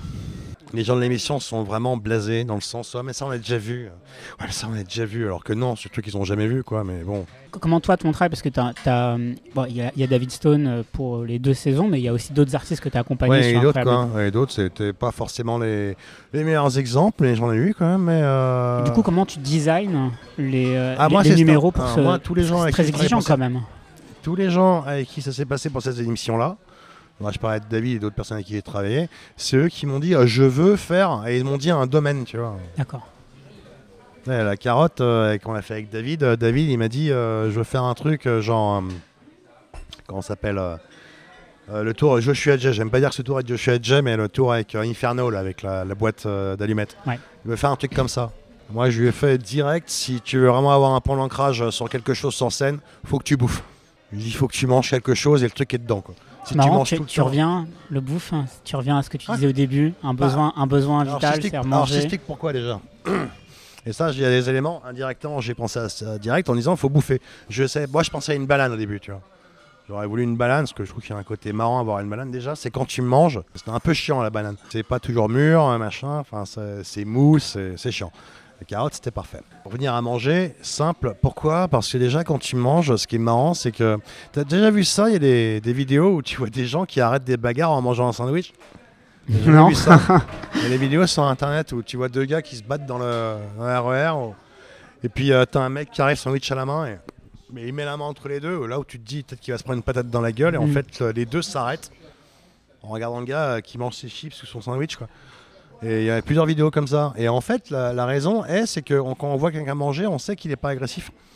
On sait qu'il n'est pas en mode euh, d'agression. Alors que si tu arrives entre deux personnes pour les séparer, un des deux pense que c'est peut-être le pote de l'autre qui va te casser la gueule, donc tu risques de te prendre un coup de poing à la gueule. Mais si l'autre il est avec un sandwich tranquillement à la main, en continuant à mastiquer en disant Hum, mais les gars, arrêtez là. Ouais, ça fait tellement Ton tranquille cerveau, en fait. fait, hein. euh, t'as l'air tellement tranquille que tu sais le gars est là pour calmer la situation. Et indirectement, quand on voit quelqu'un manger, surtout sur scène, où tu es censé mettre ta gueule en avant, il y a un décalage complet avec euh, la désinvolture de faire ça, qui, je pense, rend sympathique. Donc c'était le point de départ en fait. hein. Point de départ, c'est ça, parce hein. qu'il avait dit justement, je veux faire Inferno. Et J'ai fait déjà euh, point d'ancrage, faire sortir, euh, bouffer un truc. Le truc que tu bouffes à la fin, il est dedans. Et après, je disais aussi, euh, bon, après, c'est plein d'éléments, hein, plein de trucs d'idées dans tous les sens. c'est le sac à la fin qui sert à rien, que c'est la poubelle, quoi. C'est euh, fait du- faire tout le monde penser à que le mec il est à côté avec son sac et que c'est la prédiction. Et, et quand il ouvre, il y a quoi dedans a rien? Non, c'est normal, c'est la poubelle. Tu casses la carotte, t'as la carte de l'an. Donc voilà, quoi, ça a commencé là-dessus. Et puis là, on savait qu'on pourrait partir dans cette direction, mais euh, au début, c'était une banane. euh, après, est-ce qu'on fait pas une pomme? Est-ce qu'on fait pas machin? Et puis après, c'est comme on arrive là. David, il avait un truc où il faisait genre les carottes avec, avec la bouche, avec les deux carottes qui sortaient, et puis on a mixé tout ça, quoi. Euh, D'autres personnes avec qui j'ai travaillé, notamment sur les pièces, tout ça, bah, c'est la personne qui me disait je veux faire des pièces. Il me dit euh, je veux faire des pièces. Je dis ah super. Puis quoi comme pièce? Et on me dit un tour que tu achètes à Magic Dream. Je- C'est tout. Enfin, tu veux faire ça? Les gars pouvaient même pas me le faire. Maintenant tout de suite, tu vois, aussi, il me, si, il me l'a fait, mais je fais. Tu fais quatre fois. C'est quatre fois la même chose, quoi. C'est quatre fois la même chose. Alors, moi, je dis. euh, je vais faire un truc en quatre étapes, euh, au moins il faut que chaque étape soit différente et monte euh, graduellement, quoi. Pour avoir un climax à la fin, sinon. euh, Mais bon, c'est pas moi qui dis aux gens fais des pièces pour faire un croix de talent, quoi. Mais donc c'est les gens qui arrivent avec euh, ce qu'ils veulent et je leur ce que je pense, mais. Hmm. Et après, t'as les gens qui savent faire tout ce qu'ils veulent, veulent faire. Et ça, en général, ça, ça m'intéresse pas. Parce qu'il faut au moins avoir un, un léger truc. que Si t'arrives en disant, ah, bah, je sais pas. Hmm. Je vais être connu. non, mais c'est ça. Tu te dis, bah, je sais pas. T'as envie de leur dire, mais t'as quoi T'as as déjà quoi? Les gens qui sont comme ça, ça m'intéresse pas. Parce que, en fait, je dis pas que. Il peut pas y avoir des gens intéressants qui sont, qui sont comme ça, mais t'as quand même besoin de savoir plus ou moins ce que t'as envie de faire. Comment t'as envie d'être vu. Alors après, je peux être d'accord ou pas, mais si t'es avec zéro, les mains dans les poches, euh, c'est genre, je dois écrire une chanson. Ouais, franchement, plus simple, je vais écrire une histoire. D'accord. Quel genre d'histoire? Science-fiction euh, Histoire d'amour euh, Je sais pas. Comment tu que je t'aide euh, Non, non, il faut, faut qu'il y ait un échange. Moi, je joue du ping-pong. hein. On me dit un truc, euh, je dis un truc, euh, je dis un truc, l'autre répond. Il me dit que c'est une connerie, je me dis c'est peut-être une connerie, mais je pense que. Et puis à la fin, machin, il me dit ah mais c'est marrant. Il dit ah, ok, peut-être que ce que tu as dit là maintenant c'est intéressant. Je pense toujours que ce que j'ai dit, c'est pas une connerie, mais ce que tu as dit à la clé, c'était intéressant. Donc tu vois, c'est comme ça. hein. Et puis moi, je m'engueule. Mais avec David, je m'engueule tout le temps. hein. Ouais. Ouais, sans arrêt. Mais le duo, le duo marche bien. Enfin, vous avez fait tellement Hein de choses ensemble, euh, ça, ça continue. Bah, c'est surtout que c'est un gros bosseur. hein. Donc je sais qu'avec lui, j'ai pas de problème. euh, si on, s'il veut faire un truc, euh, il va y aller quoi. Il va y aller, il va le faire. Donc ça, c'est cool. C'est super cool. euh. On travaille ensemble. voilà, quoi. Et je veux son bien. Et je veux que les gens apprécient ce qu'il fait. Pas pour sa gloire, hein, juste pour que les gens, euh, ils aient un moment de, un moment rafraîchissant. C'est tout. Hmm. Tu vois, et que les gens passent, passent un bon moment. Quoi. Et maintenant, euh, ce qui est intéressant, c'est qu'ils aient soit envie de rire, soit qu'ils aient peur. Moi, ça me permet de travailler sur différentes euh, strates émotionnelles. Parce que c'est marrant hein, de faire rire, mais à un moment, tu es tellement. euh, Tu sais, c'est la dépression des comiques. hein. C'est les gens qui cherchent à faire rire tout le temps, hein, on en marre, parce que même s'ils veulent dire un truc sérieux, ils quand résistent, bah, ils toujours qu'ils font le clown, ils ont besoin de faire le clown pour parler sérieusement. quoi. Est-ce qu'il y a une créa, enfin créa dont tu es vraiment le plus fier Bah, ce qu'on a fait avec Yves, euh, je suis très fier. Euh, Avec If euh, Yves, est un magicien euh, français, enfin Chine. Il est né en Chine, mais en fait il est français. et- Ah, ok. Tu connais pas Yves? Non. Tu connais pas YIF Et ben je t'engage à faire tes, tes devoirs. Tu vas prendre, tu vas écrire 100 fois. Yves avec les, les voyelles en rouge et les consonnes en violet. Yves, donc euh, avec lui, ouais. Vous avez fait quoi sur, en un spectacle, On ça a fait le nouvel an chinois à CTV. Il y a eu un petit accident, mais on a quand même écrit en très peu de temps un numéro de malade, quoi. Vraiment. Ça restait un truc qu'on filmait en caméra, donc on servait de plein d'avantages qu'on pouvait pas faire un show normal, mais on a quand même poussé les limites euh, en très peu de temps, et surtout avec un sens et euh, avec un sens. euh, pour tous les effets qu'on avait quoi. Ils pouvaient toucher les gens pour le nouvel an chinois en faisant attention en fait à quels étaient en fait le sens du nouvel an chinois pour une famille chinoise la famille, se réunir, voyager. euh, On a réussi à mettre tout ça euh, dans tous les effets. Donc euh, ça, j'étais très fier. Et surtout quand on avait fait ça, après, tous les gens, parce que je suis apparu à la fin, parce qu'il a fallu que je remplace quelqu'un. Donc à la fin, j'apparaissais avec une bande de personnes. Et tous ceux qui ont vu ça, moi qui passe, euh, on voit ma gueule sur le, show de télé, le, le plus gros show de télé au monde euh, au niveau live. Parce que tu as facilement 600 millions de personnes qui regardent euh, ça. Ah oui. Ouais, C'est pas- un petit show lourd, c'est en direct Ouais, en plus, tu vois. C'est en direct et la prod est vraiment casse-couille. Mais euh, la prod est vraiment super. euh, 15 bonbons, 15 bonbons à la chinoise en estimant que si tu veux, tu peux. Même s'il ne faut que manger un seul plat chaud par jour. euh, si vous ne le faites pas, on trouvera une autre personne pour, euh, pour faire autre chose à votre place. La Chine, quoi. Non, les, euh, donc ça, bah, ce qu'on a fait avec David aussi, là, Claire qui était content, parce que justement, c'est ça que je voulais dire en fait, c'est que David, justement, comédie, a fait des cours, euh, des cours de comédie et tout ça, il a fait un peu de cinéma, et, et c'est vrai que dans la magie, est toujours dans le carcan à, faire rire, et c'est vrai que le fait de faire rire, ça lui permet de, faire plein de trucs qui permettent d'avoir des temps d'avance et de se charger, et de se décharger, et donc ça ouvre euh, la porte euh, sur plein de choses. Mais aussi à un moment, euh, tu te dis que tu te limites un petit peu dans ce que tu as envie d'exprimer. Même si moi, j'ai aucun problème à faire le couillon, je trouve que tu peux faire le couillon pendant, une heure. Si les 20 dernières minutes, tu les fais pleurer, tu as gagné. Parce qu'au moins, les gens t'écoutent. Les gens se disent que tu n'es pas uniquement là pour faire euh, l'imbécile. Alors que c'est peut-être des fois plus difficile de faire le gars sérieux et, et d'être semblé sérieux jusqu'au bout. Quoi. Mais quand tu as fait le bouffon du roi, euh, au bout d'un moment, euh, si tu as envie de parler sérieusement, les gens, tu casses un rythme, donc les gens t'écoutent. T'écoutes avec plus d'attention. Donc ça aussi, c'est quelque Et puis c'était fort comme, comme numéro, d'avoir repris. on n'avait jamais vu ça dans, dans l'axe. hein.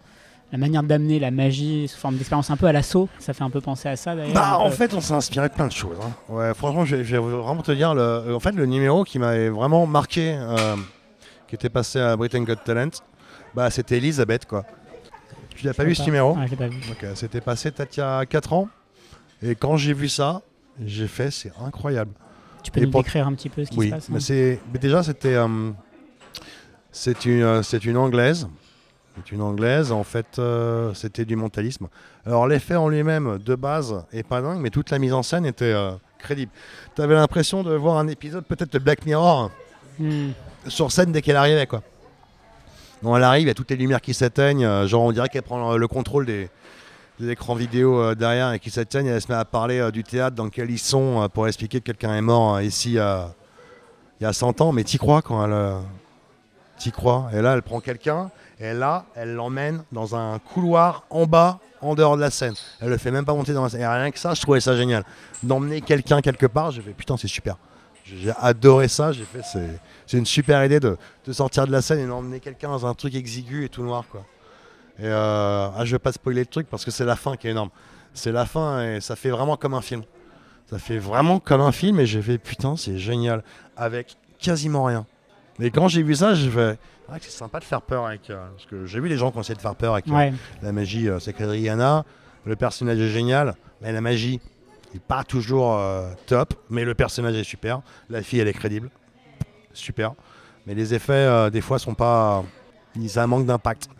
D'autres personnes avaient fait des trucs comme ça. Mais c'était sur Elisabeth, quand j'ai vu la mise en scène qu'ils avaient fait sur Elisabeth, j'ai fait. Putain, c'est classe quand même. on peut faire un truc comme ça et mais je me suis dit, au moins, on te prend au sérieux, quoi. C'est vrai que c'est un registre qui a, été vraiment très peu exploité. Bah, on sait, je me suis renseigné sur tous les trucs. J'ai, remarqué tout, on avait rematé avec euh, tous les Simon Drake, avec, euh, avec David, là, les euh, Secrets de Cabaret. C'est une émission qui passait en Angleterre, qui était justement sur le thème de l'horreur et tout ça, ah les effets de grande illusion horreur. Alors, ça date des années 80, pour l'époque, enfin 80, fin 80, début 90 c'est quand même pas mal pour l'époque. Et il a fait beaucoup, beaucoup de trucs, hein, beaucoup de passages. Il y a des côtés un petit peu kitschos, j'avoue. Mais, euh, mais c'est vrai qu'en général, quand tu regardes, ça tourne un petit peu en rond. Quoi. Avec l'envie de montrer du sang, couper un bras, euh, mettre quelqu'un dans une boîte et le broyer. Et, à un moment, tu fais euh, putain, c'est de la pornographie visuelle. quoi. Et ça m'intéresse pas. Mais c'est comme la magie. Hein. C'est comme voir un effet super visuel. Je me dis, si je vois que ça, je me dis, bon, le mec est cool, il est super fort, il est plus fort que moi, mais qu'est-ce qui reste à part que je me dise que le mec est le plus fort que moi Qu'est-ce qui me donne d'autre que pas me dire que le mec déchire, quoi, tu vois Mais si tu déchires, donne-moi un truc, euh, fais-moi réfléchir, fais-moi rire ou. Euh, hmm. sais pas, donne-moi une émotion euh, au-delà que de me dire que tu es le plus grand, tu es le plus beau, tu es le plus fort. Enfin, c'est, si tu veux voir des trucs comme ça, je, regarde la télé, je regarde le cinéma américain et je vois des gens plus beaux, plus forts que moi. Quoi. Donc, bon, j'exagère. Mais. Donc euh, non, dans le domaine euh, peur, il n'y avait pas grand-chose. Et en fait, bah, en fait, comment le truc a commencé, hein, pour revenir avec euh, David, c'est pendant le, confinement. Et Charlotte, la, personne qui est en charge du, du casting, un incroyable talent, qui, comme à chaque fois, chaque année, elle appelle tout le monde en me demandant Tu connais pas des gens qui peuvent machin, faire l'émission? Mais là, avec la pandémie et les gens qu'ils avaient prévus, les déplacements qui étaient difficiles, hmm. là, elle dit On est vraiment c'est dur là. Ça vous dirait pas de repasser en faisant un truc, peut-être en portant un masque? Et David, il m'en parle. Et je réfléchis, me dit, on n'avait pas grand-chose à faire. je me suis dit, c'est... On peut, mais on peut faire ça de manière intelligente, quoi, tu vois. juste se dire... Hein. Avec un masque, mais je voulais vraiment faire un truc qui fait peur, quoi, tu vois. Je me suis dit, euh, si on fait ça, je veux que ça fasse flipper. Mais flipper intelligemment, hein. Pas juste... Euh, et donc on a commencé. Et l'intérêt, c'est comme il y avait le masque, donc on est parti en plein de délire sur le design du euh, visage, les effets, comment on allait monter, faire apparaître, euh, voir si on pouvait les différentes idées. Euh. On a réussi à faire le premier passage. On a écrit le premier passage. On s'est démerdé avec les araignées. Enfin, on allait voir une araignée, un mec qui vend des araignées, voir comment ça se comporte. Enfin, un test savoir, quoi, tu vois. L'avantage du masque, c'est comme on savait pas que c'était David, on avait euh, beaucoup moins a priori à, prendre des trucs qui étaient déjà dans le commerce. Donc déjà, on avait beaucoup plus de liberté, on se sentait moins obligé de se dire, les magiciens, parce que je connais les magiciens, même si je leur montre une bonne idée, avec un gimmick qu'ils connaissent, et juste le truc que tu as fait, c'est que tu as changé un petit truc dessus, mais qui fait toute la différence, ils vont se dire, ah ouais, mais c'est le tour de bidule. Je sais. Mais ces gars-là, j'ai quand même envie de leur foutre petite quichette. Euh, donc, euh, je suis obligé de. Un truc, tu es obligé de rajouter un truc. Euh. donc, mais en utilisant le matériel qui est disponible, tu vois. Donc, on a utilisé que du matériel bah, que tout le monde connaît, mais de manière que personne n'a jamais utilisé. Personne n'a essayé de réfléchir un peu différemment en disant. Et c'est parti, il est simple. Hein. le coup des mains, des tâches, je me dis si je dois partir sur un truc qui fait peur et je veux inquiéter les gens, c'est les tâches de Rostrash que les gens voient n'importe quoi, on peut partir sur un effet de mentalisme simple, mais tout bête, tu vois. Mmh. Au début, on faisait apparaître l'araignée. Hein. On faisait juste apparaître l'araignée et on s'arrêtait là. Hein. Et puis après, le mec de la prod, il a fait. Euh, vous pouvez pas faire autre chose euh, Ça fait un peu court. Ouais, j'ai fait bon, on a fait disparaître. et voilà. on y va, on a fait ça et nickel quoi. C'est fait chier quand même. Parce que même les miliciens regardent les numéros, ils font ouais, c'est juste ça, ça, ça. Mais la disparition de l'araignée, j'aimerais en voir un qui a réussi à la taper correctement euh, comme il le fait. Parce que c'est une sacrée, c'est une petite usine à gaz, euh, le truc en fait. C'est pas. il lâche pas un truc derrière la table. hein. Donc ouais, on s'est bien amarré. Et puis une fois que. Et en plus, c'était bien, c'était rassurant. C'est quand on a fait ce passage, bah, on savait pas comment les gens allaient réagir. hein. C'est comme quand fait, on a fait le premier passage d'Incroyable Talent avec David. Mais moi, j'ai- je flippais que les gens réagissent mal. Parce que Je flippais que les gens, le jury, euh, ils soient mal lunés. et- Bah, indépendamment de la réaction, en fait, il était hyper bien construit parce que tu avais à la fois cette proposition déjà d'emmener la magie sur un territoire qui faisait peur qu'on voit pas, et en plus tu avais tout un jeu sur euh, un peu à la à la à l'assaut où tu as quand même une morale à la fin qui explique et qui, essaye. et qui donne le sens quand même de euh, Bah, pourquoi tous je les fais ça. Quoi. l'avaient pas forcément, mais on essaye d'avoir ça justement. Hmm. Donc, on essaye toujours d'avoir ce côté un petit peu euh, comme ça, ou alors au moins avoir une petite phrase lyrique euh, qui suggère un petit peu quelque chose, euh, je sais pas, hein, comme quand tu lis là, certains bouquins euh, d'épouvante, d'avoir au moins euh, des choses un petit peu bien tournées, quoi. Ça, c'est important. Mais oui, et surtout toucher les émotions des gens, quoi. Mais il y a tellement de manières de toucher les émotions des gens, même sur la peur, hein. Même sur la peur, hein, même euh, faire peur aux gens avec rien, quoi. Avec rien, parce qu'en fait, qu'est-ce qui fait la peur? C'est ce que tu as dans la tête, quoi. Si je te demande de penser à ta plus grande des peurs, je te mets une boîte et la boîte elle se met à bouger. Ça, on le faisait pas en France, mais on le fait maintenant. La boîte elle bouge avant que tu l'ouvres. On l'a fait en Italie. On l'a aux États-Unis, ça a foiré. Elle n'a pas bougé, on était vénère. Le truc qu'on avait trouvé euh, genre deux semaines avant euh, qui marchait. Et le truc, euh, C'est ça. raison, n'a pas marché. Quoi. Mais je m'étais dit, non, il faudrait juste que la boîte elle bouge juste avant. quoi. Quand t'as le truc, t'as ta vie qui brûle, faut que la boîte elle se mette à bouger et les gens se disent ça arrive à ce moment-là. Ou juste le son, genre les clac. Ouais, mais voilà, mais c'est des petits trucs comme ça. T'as pas grand chose à faire. T'as juste le is more. Il y a plein de gens qui me disent ça à chaque fois et qui me disent. euh, qui me disent ouais, mais tu pourrais faire ci, ça, ça, là, et expliquer l'histoire de. Non, non, non, je veux que chacun fasse son histoire. Je veux que les gens, ils se- eux-mêmes, ils se fassent son histoire euh, en voyant ça. ouais. Parce que c'est encore plus riche. Ça, ça fait travailler le cerveau des gens et ils sont pas passifs. Pour une fois, quoi. J'ai- J'aime bien hein, des fois quand un film euh, te fait mettre dans une piste et à la fin t'as pas toutes les solutions. T'aimes bien en avoir quelques-unes quand même, tu vois. T'aimes bien avoir quelques pistes qui t'indiquent que, ah peut-être que c'est ça, peut-être que c'est ça, et pas être dans le four total à te dire euh, qu'est-ce que je viens de regarder quoi. tu vois. Comment tu vois la magie, euh, l'avenir de la magie dans 10 ans par exemple? Moi je pense que la pandémie a prouvé un truc, c'est que les gens veulent voir les choses en vrai. On a eu la magie Zoom, on a eu la magie Zoom, on a parlé comme le futur, mais je constate que dès qu'on a l'occasion de sortir à nouveau, euh, les gens n'ont qu'une seule envie, euh, c'est de voir les choses en vrai en face d'eux, et pas sur un écran. Quoi. Même si euh, ça peut être sympa des fois, hein, je pas le contraire. Et moi je trouvais ça marrant, moi quand j'ai vu tout le- l'engouement pour la magie sur Zoom, je fais pourquoi pas. Mais je me disais surtout, pourquoi le limiter à la magie? Moi j'ai vu ça, je me suis dit, tu peux faire une murder party, tu peux faire un escape game, euh, tu peux faire différents types de jeux, et euh, des loisirs euh, en groupe. Pourquoi pas, tu vois, je, voyais plus ce médium-là, une évolution dans ce sens-là éventuellement. Mais j'ai vu que les gens ont lâché très vite, quoi. Les gens pensaient à miser là-dessus en se disant ça allait continuer, mais la preuve que non, hein. dès que tu leur dis que tu peux sortir et avoir une vraie vie, les gens ils, ils se barrent, quoi. Mais bon, les gens restent sur le cul coincé devant Netflix. Donc euh, peut-être qu'il y aura un renouveau. euh, Ça malheureusement. ouais. Peut-être qu'il y aura. Non, pas malheureusement, c'est un médium euh, comme un autre. Moi, je sais, je vais te dire, les gens voyaient le, le cinéma mourir quand la cassette vidéo est sortie. Les gens pensaient vraiment que le cinéma allait mourir quand la cassette vidéo allait sortir. Comme les gens pensaient que la magie allait mourir euh, si euh, des gens expliquaient les tours euh, en ligne. Bah non, parce que ça, les, les gens qui vont aller regarder ça, c'est les gens qui sont passionnés. Les gens qui vont copier tous les films, c'est les gens qui sont passionnés de cinéma et qui veulent en voir.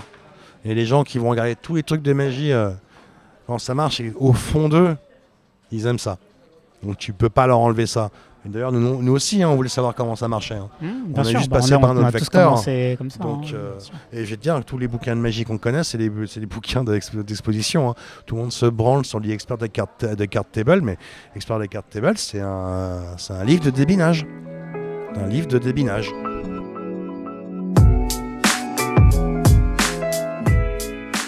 Je, je pense savoir qui c'est. Ah ouais? Oui, bah, il y a des gens qui ont fait les Sanders. Sanders. C'était le fils du gouverneur de, moi, de l'État du Montana. C'était le fils du gouverneur, du premier gouverneur de l'État du Montana.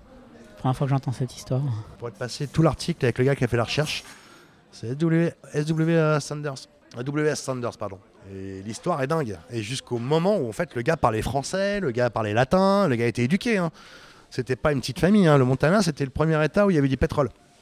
Mon père était le, le gouverneur. Donc euh, lui, il avait une passion pour tout ce qui était la technique, la triche et tout ça, et la magie. Et en fait, l'excuse du bouquin, c'était euh, expliquer ce qu'il avait vu et les techniques qu'il avait trouvées pour la triche, mais c'était publier des tours de magie. La partie magie, c'est il voulait publier ses tours. Le texte, le texte de l'Assemblée est déjà dans le livre de, de Saxe. Le texte est issu d'un autre livre de magie. Donc en fait, c'est plus quelqu'un, c'est pas forcément lui un vrai tricheur, c'est plutôt C'est pas un tricheur. c'est plutôt quelqu'un qui Steve a vu Forti, des choses. hein. Steve Forti l'a écrit dans la préface du, euh, de l'édition italienne de Expert de Card Table. Et lui, il l'a dit, Ernest pouvait pas être un tricheur parce qu'il connaissait trop de choses. Et un vrai tricheur qui, qui trichait se concentre sur 3-4 techniques et les travaille et les applique.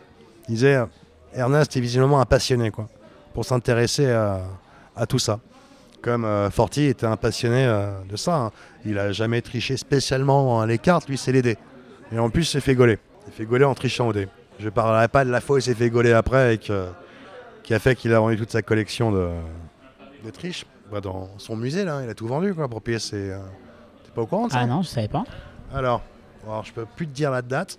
Euh, en fait, le gars, en fait, il y a une, une salle de Las Vegas, euh, je crois que c'est le FBI ou du moins l'unité de police qui est liée à, à la fraude, qui a une information et qui, en- pen- qui entre dans une chambre de, de Las Vegas, d'un hôtel, pendant un tournoi de poker. Et en fait, euh, il défonce la porte et il trouve 5-6 personnes avec des caméras, euh, avec des, enfin, du matériel électronique, écran. En fait, ils avaient carrément piraté les, les caméras de la table de poker Ouais. du tournoi. Mhm. Ils pouvaient tout voir. Et donc, tu avais 5-6 personnes, dont Steve Forti qui était là. Quoi. Et le mec, il a dû prouver qu'il n'avait rien à voir avec tout ça. Ouais. Donc, euh, la question, c'est est-ce qu'il avait un truc à voir là-dedans? Est-ce qu'il allait voir des potes qui faisaient ça? Et les mecs, il a dû payer euh, ses legal fees euh, pour se défendre. Quoi. Donc, euh, et donc, ouais, donc Forti disait que c'était pas un- C'était clairement un, un amateur. Et en fait, l'histoire commence par un, par un écrit de quelqu'un qui, qui dit qui disait conna- connaître Ernaz. En fait, c'est un ami à moi qui, qui a son ami qui a fait des recherches et qui s'est rendu compte, en fait, par ses recherches, que tout collait. Tout collait. Jusqu'au nom, le, le nom des tours, le nom des sauts de coupe. Pourquoi ça s'appelait comme ça? Et en fait, c'est incroyable. C'est absolument. il a euh, publié, il a publié ses recherches. et son nom, c'était euh, Sanders Widgerton Ed- Edgerton. Edgerton euh, Widgerton euh, Sanders. C'est pour ça, c'est S-W-E Shift, parce que tu shift, tu fais à l'envers. EWS. Mmh. Edgerton Wilbur, ah, Edgerton Wilbur Sanders.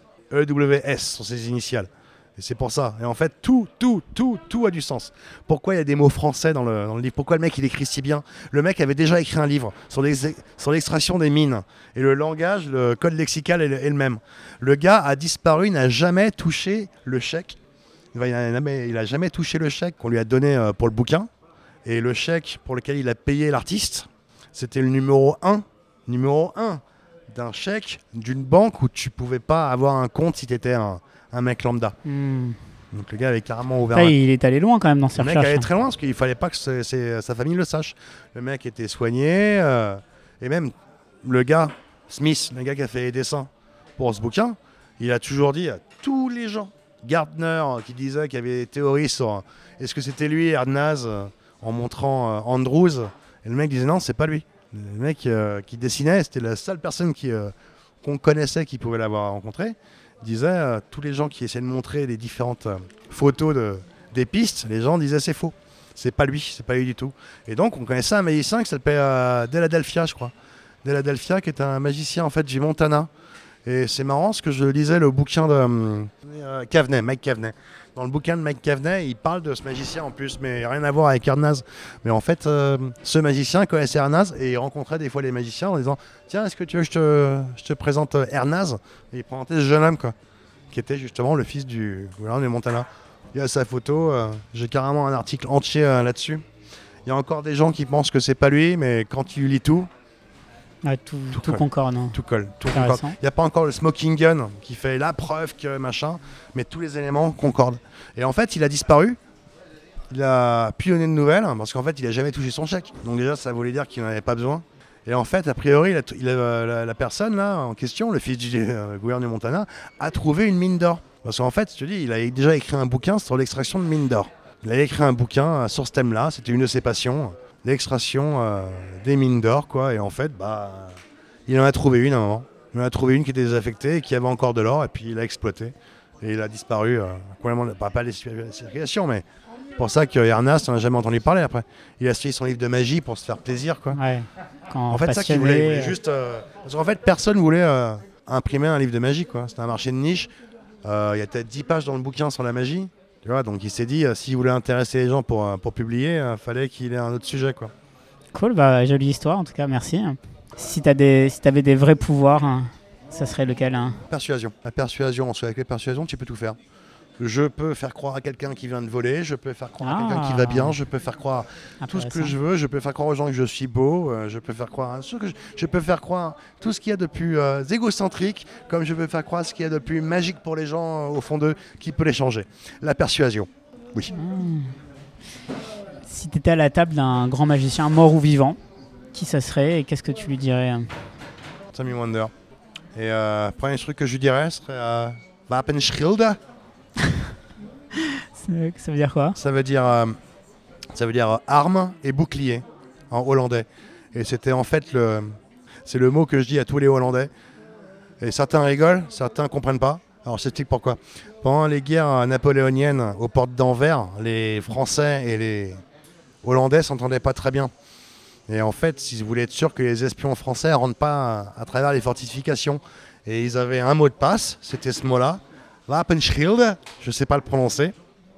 Parce qu'a priori, c'est un truc que les Français peuvent pas prononcer. Ah d'accord, ok. Et si je savais pas le prononcer, Aïe aïe aïe aïe aïe. tu es. Ok.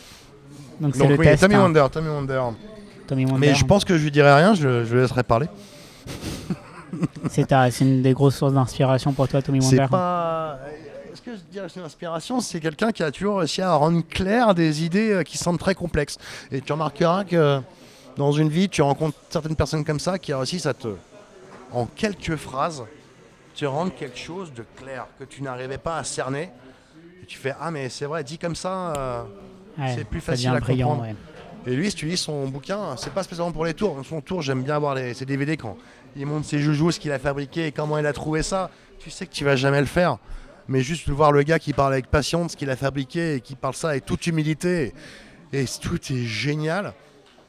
C'est- une mine d'or, hein, ces DVD. Heureusement qu'il a fait ses DVD pour qu'on voit son matériel quoi, qu'il a fabriqué. C'est génial. Je recommande à tout le monde de regarder ça. Si vous n'avez pas vu ça, regardez ça. Et les bouquins, les bouquins, c'est pas pour les tours seulement, c'est pour les essais. Les essais qu'il a, euh, les petits textes qu'il a écrits en- entre chaque euh, en- entre chaque tour justement pour les allégories, pour mieux comprendre en fait euh, comment essayer d'être un meilleur musicien quoi et s'intéresser aux gens.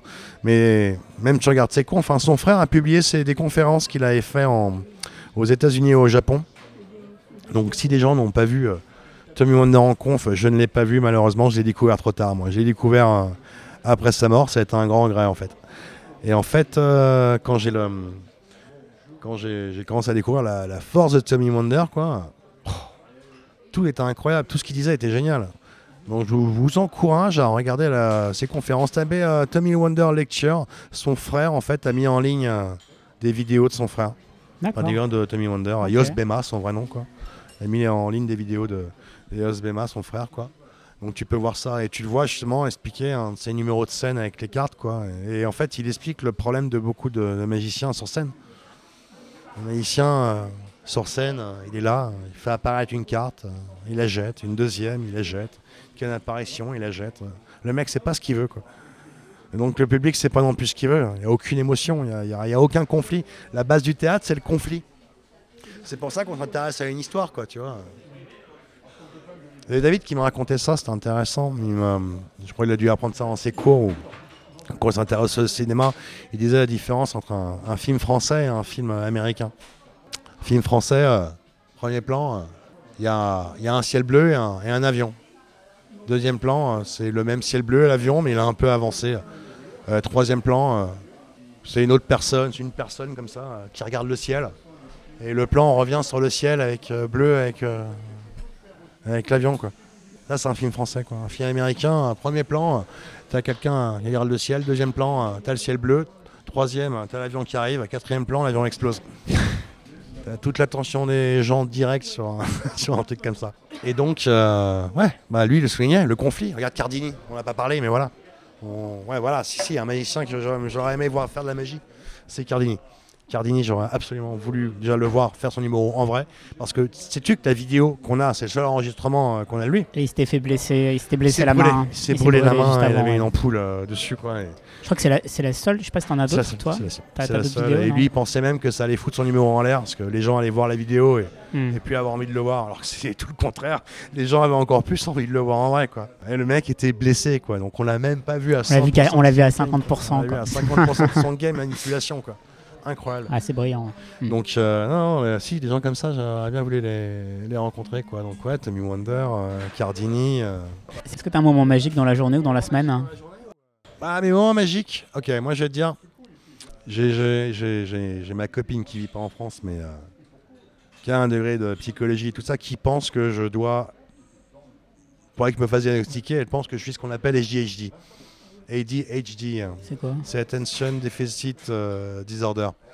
Les gens qui ont un problème pour se concentrer euh, sur un truc et qui partent dans 36 directions, elle me Hmm. dit je, Toi? je suis Non. peut-être dans un spectre. Non. Non mais elle m'a dit je suis peut-être dans un spectre comme ça, donc j'étais dans un spectre comme ça, donc peut-être que je pourrais me faire euh, diagnostiquer. C'est un truc qui n'était pas reconnu en France il y a encore, il y a encore 10 ans. hein. En France on le reconnaissait pas du tout, on disait ça n'existe pas. Et c'est marrant parce que même je remarque dans ma manière de lire des bouquins, parce que c'est vrai que lire un bouquin de magie, t'es pas obligé d'être linéaire. Ouais. Oui, Tu tac tac, tu croises, euh, euh, tu- J'adore tu, euh, sautes. ouvrir au hasard et tomber. Et le nombre de fois, tu n'y croiras pas, mais le nombre de fois où des gens m'appellent, me disent Putain, euh, genre, on m'a fait un truc, euh, on m'a montré un truc avec Badchin, le gars a fait ça, et des cartes, il a déchiré, il a bidule, il a, il a fait ça. Et je fais, euh, je connais pas, et genre, bah, je vais voir, je vais chercher. Mais quand je dis ça, je dis, je vais chercher. Je vais chercher des trucs pour moi, et s'il y a un truc qui ressemble dans ce que je trouve, euh, je lui dirais bien, mais le nombre de fois où je prends un bouquin, euh, j'ouvre, et le premier, voire le deuxième truc que je lis, c'est exactement le truc que le mec me décrire. La synchronicité, on Non, y revient, ça- on ça y revient. Ça arrive, la fois que c'est arrivé, c'est il y a un an. Quoi. Le mec a halluciné, je le, je le rappelle euh, le lendemain. Je dis, euh, tiens, ça. Le mec, il me dit, c'est incroyable. Je dis, je, je sais pas pourquoi. Ça veut pas dire que j'ai un don, un truc comme ça. je- C'est même moi, ça m'inquiète. Mais je trouve ça génial. Et c'est vrai que des fois, quand on me pose une question, un problème, j'adore euh, prendre un bouquin euh, au hasard ouvrir et commencer à lire en me disant peut-être que je vais avoir la solution euh, juste là. Pour une raison X ou Y, euh, je ne sais pas. Donc euh, ça, c'est vrai que c'est un petit moment magique quand je, je fais un petit peu euh, à l'aide euh, à la chance et au hasard. Mais en même temps, le hasard ne profite que des esprits avertis. Ça, c'est Henri Dunant qui l'a dit. Merci JB. Voilà, Bah, merci à toi.